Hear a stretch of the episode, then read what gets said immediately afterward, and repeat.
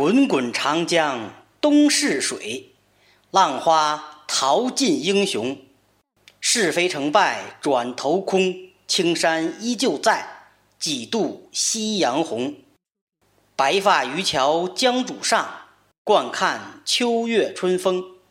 一壶浊酒喜相逢，古今多少事，都付笑谈中。大家好，从今天开始，由我。给大家讲一部长篇历史小说《三国演义》。这部书啊，是中国古典四大名著之一，里面的故事跌宕起伏，战争场面气势磅礴，人物特点形象鲜明，既有男欢女爱、儿女情长，又有金戈铁马、家国天下。千百年以来，这部书深受中国读者的喜爱。我讲的这部书啊。在原著的基础上，加入了一些民间传说，希望大家能够喜欢。话不多说，咱们书归正传。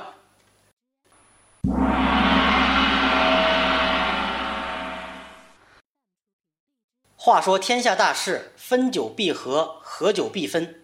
周末，七国纷争并入于秦，秦灭之后，楚汉纷争又并入于汉。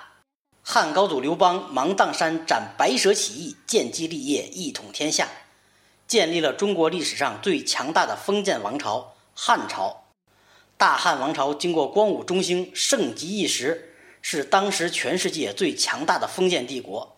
但是历史的长河总是滚滚向前，正应了开头那句话：“天下大势，分久必合，合久必分。”大汉王朝传至汉献帝刘协之时。刀兵四起，大汉王朝岌岌可危，最终四分五裂，被分为了魏、蜀、吴三国。冰冻三尺，非一日之寒。大汉王朝并不是突然之间就覆灭的，推其治乱之由，而是始于桓灵二帝。大汉王朝分为西汉和东汉两个时期。西汉的时候，国家比较强大；到了东汉的时候，国家就一天不如一天了。桓帝是东汉的第十个皇上，即位时才十五岁，因为年龄太小，根本治理不了朝政，于是外戚专权，把小皇上给架空了。外戚都是干什么的呀？就是皇帝的亲戚，主要是皇后、皇太后这一支的人。这些人呐，相当厉害，谁也惹不起。在朝中，凡是支持他们的人都能升官发财，凡是反对他们的人都要受到打击报复。轻的呀。掐尖入狱，重的呢就可能满门抄斩。时间一久，朝中的忠臣良将大多数被陷害致死，这帮人呢也就越来越专横跋扈了。后来呀，皇帝长大了一点，就想用身边的宦官去打击这些外戚。可是出乎皇帝的意料之外，这些宦官和外戚里勾外连串到一块儿了，不仅没打击得了外戚，又多了一个宦官帮。这两拨人呐，没有一个是好东西。他们互相利用，又互相碾压，把整个朝政弄得是乌烟瘴气。皇帝后来一看，反正也管不了，索性就不管了。每天往后宫一扎，不是念佛就是玩女人。宫里供他享乐的女子，最多的时候可达五六千人。由于他荒淫游乐无度，三十多岁就一命呜呼了。皇帝没有儿子，于是就过继了亵渎灵侯的儿子刘宏，立为灵帝。灵帝继位的时候也不大，只有十几岁，于是让大将军窦武、太傅陈蕃共同辅佐政事。这个时候啊，小皇上并没有什么实权，朝政都是由灵帝的母亲董太后主持着。其实董太后啊也没有啥实权，真正的实权被宫中的几个大太监把持着。当时灵帝身边有十个大太监。他们是张让、赵忠、封谞、段珪、曹节、侯览、简硕、程况、夏运、郭盛，这十个人朋比为奸，号称十常侍。这十个人可太坏了，他们沆瀣一气，贪赃枉法，悬秤卖官，无恶不作，无所不为。朝中的忠义之士和黎民百姓对这十常侍都是咬牙切齿，恨不得食其肉，喝其血，寝其鼻，敲其骨。可是灵帝呢？对这十个人却十分信宠，甚至称张让为阿父，拜简硕为大将军，把另外几个都封成列侯了。嚯，这十常侍就更加肆无忌惮了。没过几年，大汉王朝让这十常侍给整的是天下大乱，民不聊生。太傅陈蕃一看，这样下去可不行啊！长此以往，大汉王朝非亡国不可。于是这几日就老琢磨着如何除掉这十常侍。话说这天晚上，突然有下人来报说大将军窦武来访。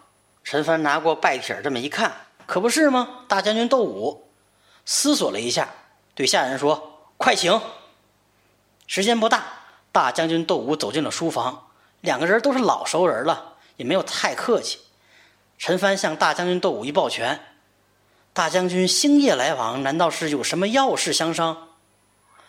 大将军窦武看了一下左右的下人，并没有说话。太傅陈蕃一下子就明白了，对旁边的下人说：“这里没事了，你们都下去吧。”等所有的下人呐都出去之后。屋子里只剩下了大将军窦武和太傅陈蕃。大将军窦武压低了声音说：“下个月老贼张让要过生日，时常是都要去张让家拜寿。这个时候正是诛杀阉党的大好时机。我已经准备好了一批死士，可以在当天晚上。”嗯，说到这儿，大将军窦武用手在脖子上比划了一下，意思就是说把这十常侍都给杀了。太傅陈蕃略微思索了一下，对大将军窦武说：“十常侍现在权势熏天，如果没有正当的理由，我们就下手。皇上要是怪罪下来，咱们怕是不太好交代吧？”嗯，这正是我来找陈大人的原因。哦，大将军请明示。时常是作恶多端，按他们犯下的罪行，杀他们十个都不够了。只是万岁年幼。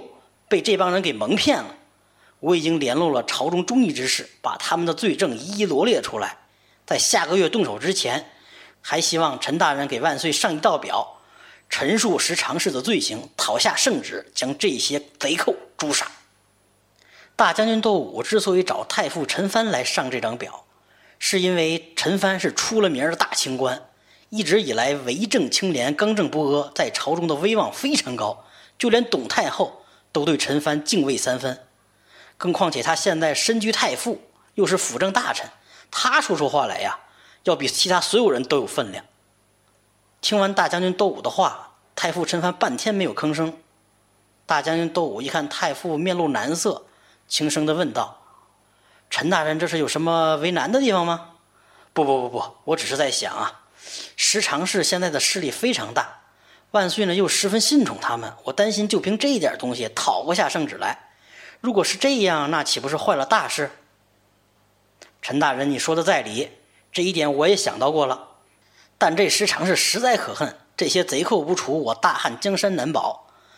到了那天，不管陈大人讨得来圣旨还是讨不来圣旨，我都要下令诛杀这些贼寇。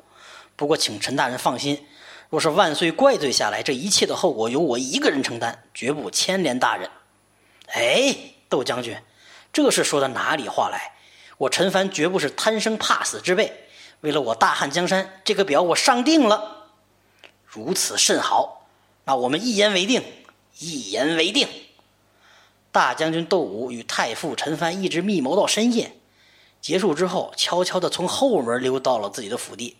本来以为这件事啊做的是非常机密，万万没想到的是，屋里说话，窗外有人听；马路上说话，草坑里有人听。大将军窦武和太傅陈蕃的这些密议，被陈蕃府上一个叫阿四的下人听的是一清二楚。阿四这个人呢，游手好闲，不学无术，最要命的是特别爱赌，有事儿没事儿就往赌场跑，一来二去，把手里的钱全输光了。这还不死心，为了翻本儿。这家伙借钱去赌，结果还是输，输了就再去借，借了再去赌，最后欠了一屁股赌债。前阵子，阿四天天被赌门追债，其中有个追债的放下狠话：如果三天之内阿四再不还钱，就剁去他的五根手指。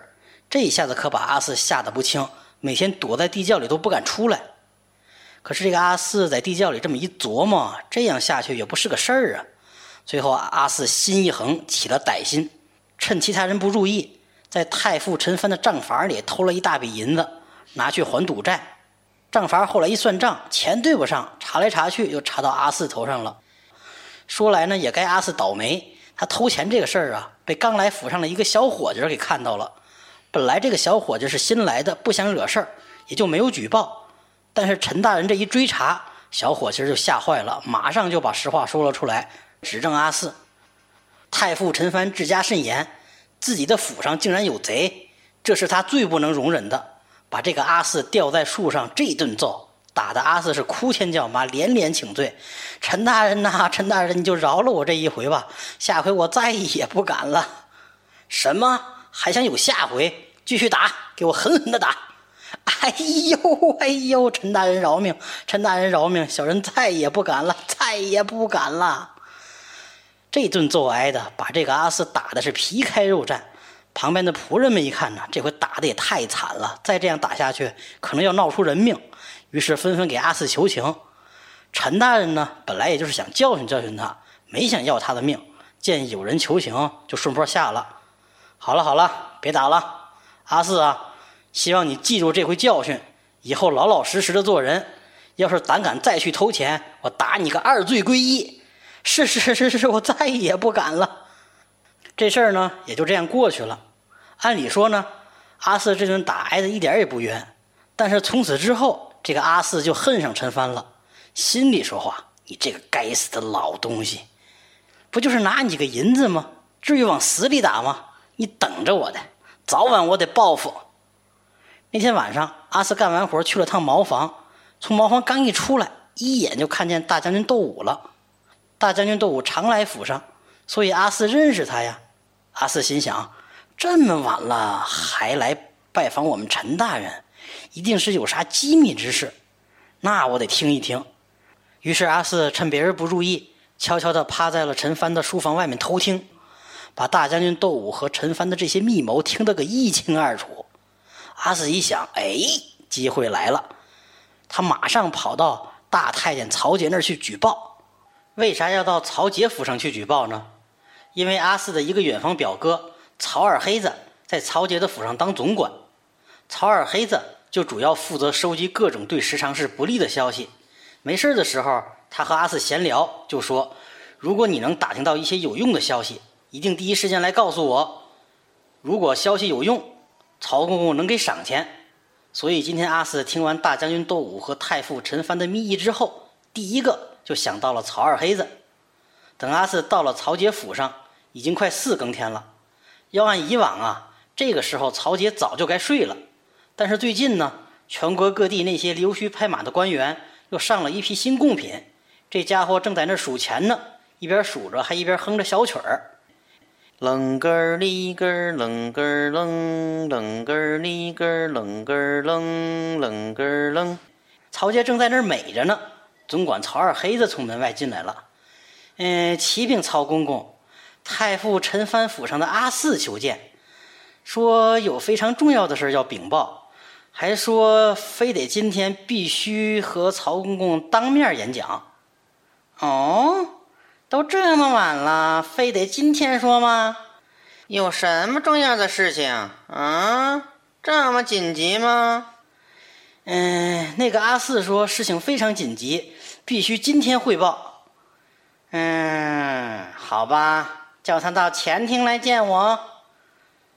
是我马上去安排。时间不大，阿四走进了前厅，一见曹杰，吓得大气儿都不敢喘，往那儿一跪，连连磕头。曹大人在上，小民阿四给曹大人磕头了。噔噔噔噔噔，阿四磕头如鸡千碎米，磕的那个地板呐直颤悠。嗯，阿四啊，抬起头来。嗯，小人不敢，恕你无罪。嗯，小人遵命。嗯，你这么急着来见我，可是有什么大事吗？启禀曹大人，是这么回事儿。我在太傅陈蕃的府上听到了一些事儿，是这么回事儿，这么这么这么这么这么回事儿。阿四就把偷听来的事情向曹杰讲述了一遍。曹杰闻听，勃然大怒：“哼，竟然还有此事！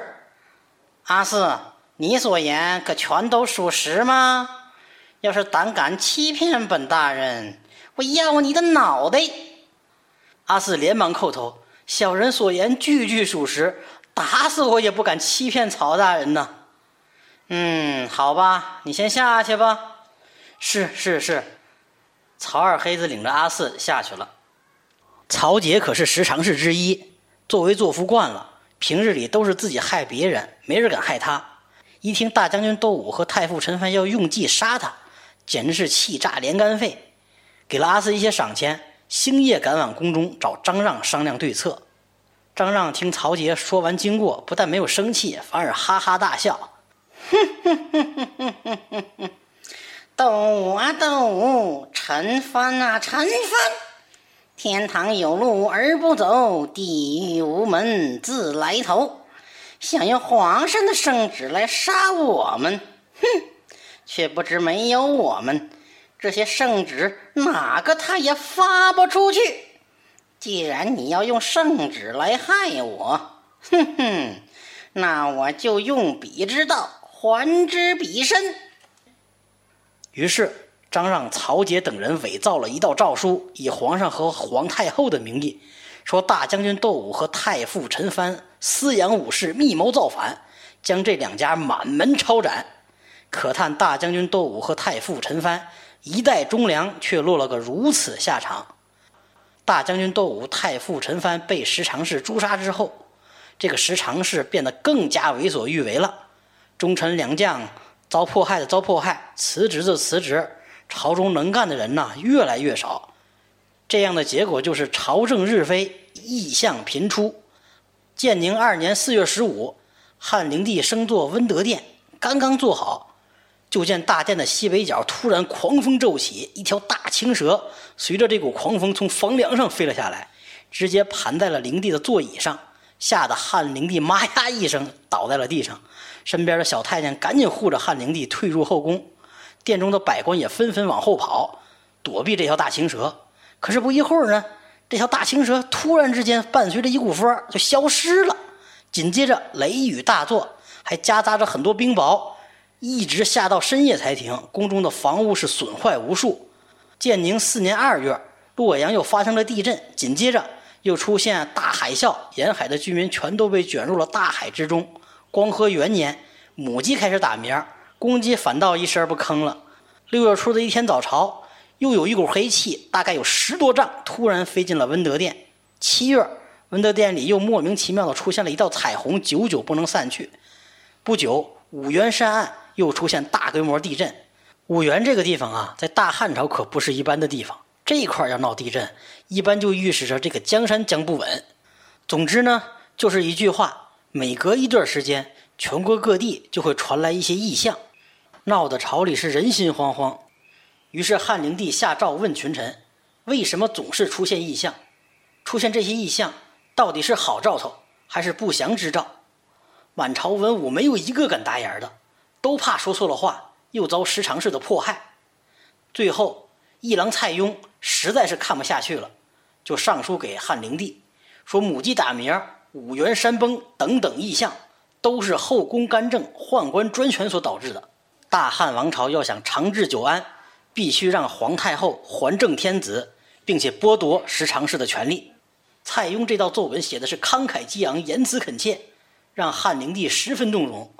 汉灵帝看罢，叹了口气：“唉，朕怎么会不知道后宫干政、宦官专权的祸害呢？但是朕又有什么办法呢？”说罢，又叹了口气，起身更衣。旁边的大太监曹杰一看，气的是牙根痒痒，心里说话：“好你个蔡邕，竟敢在皇上面前讲我们的坏话，看我怎么收拾你！”果然，此后不久，十常侍又用计陷害了蔡邕，蔡邕被放归田里，永不叙用。蔡邕这一走，朝堂上就更加人心惶惶，再也没有人敢挑战十常侍了。于是，时常是变本加厉，上欺天子，下压群臣，党同伐异，盘剥百姓，真正是无恶不作，无所不为，只闹得天下人心思乱，盗贼四起，全国各地纷纷起义，告急文书如雪片一样飞入宫中。冀青、幽京、徐阳、兖豫八州先后陷落，那些起义军都用黄金包头，每到一处便竖起一面大旗，大旗上书写十六个大字：“苍天已死，黄天当立，岁在甲子。”天下大吉。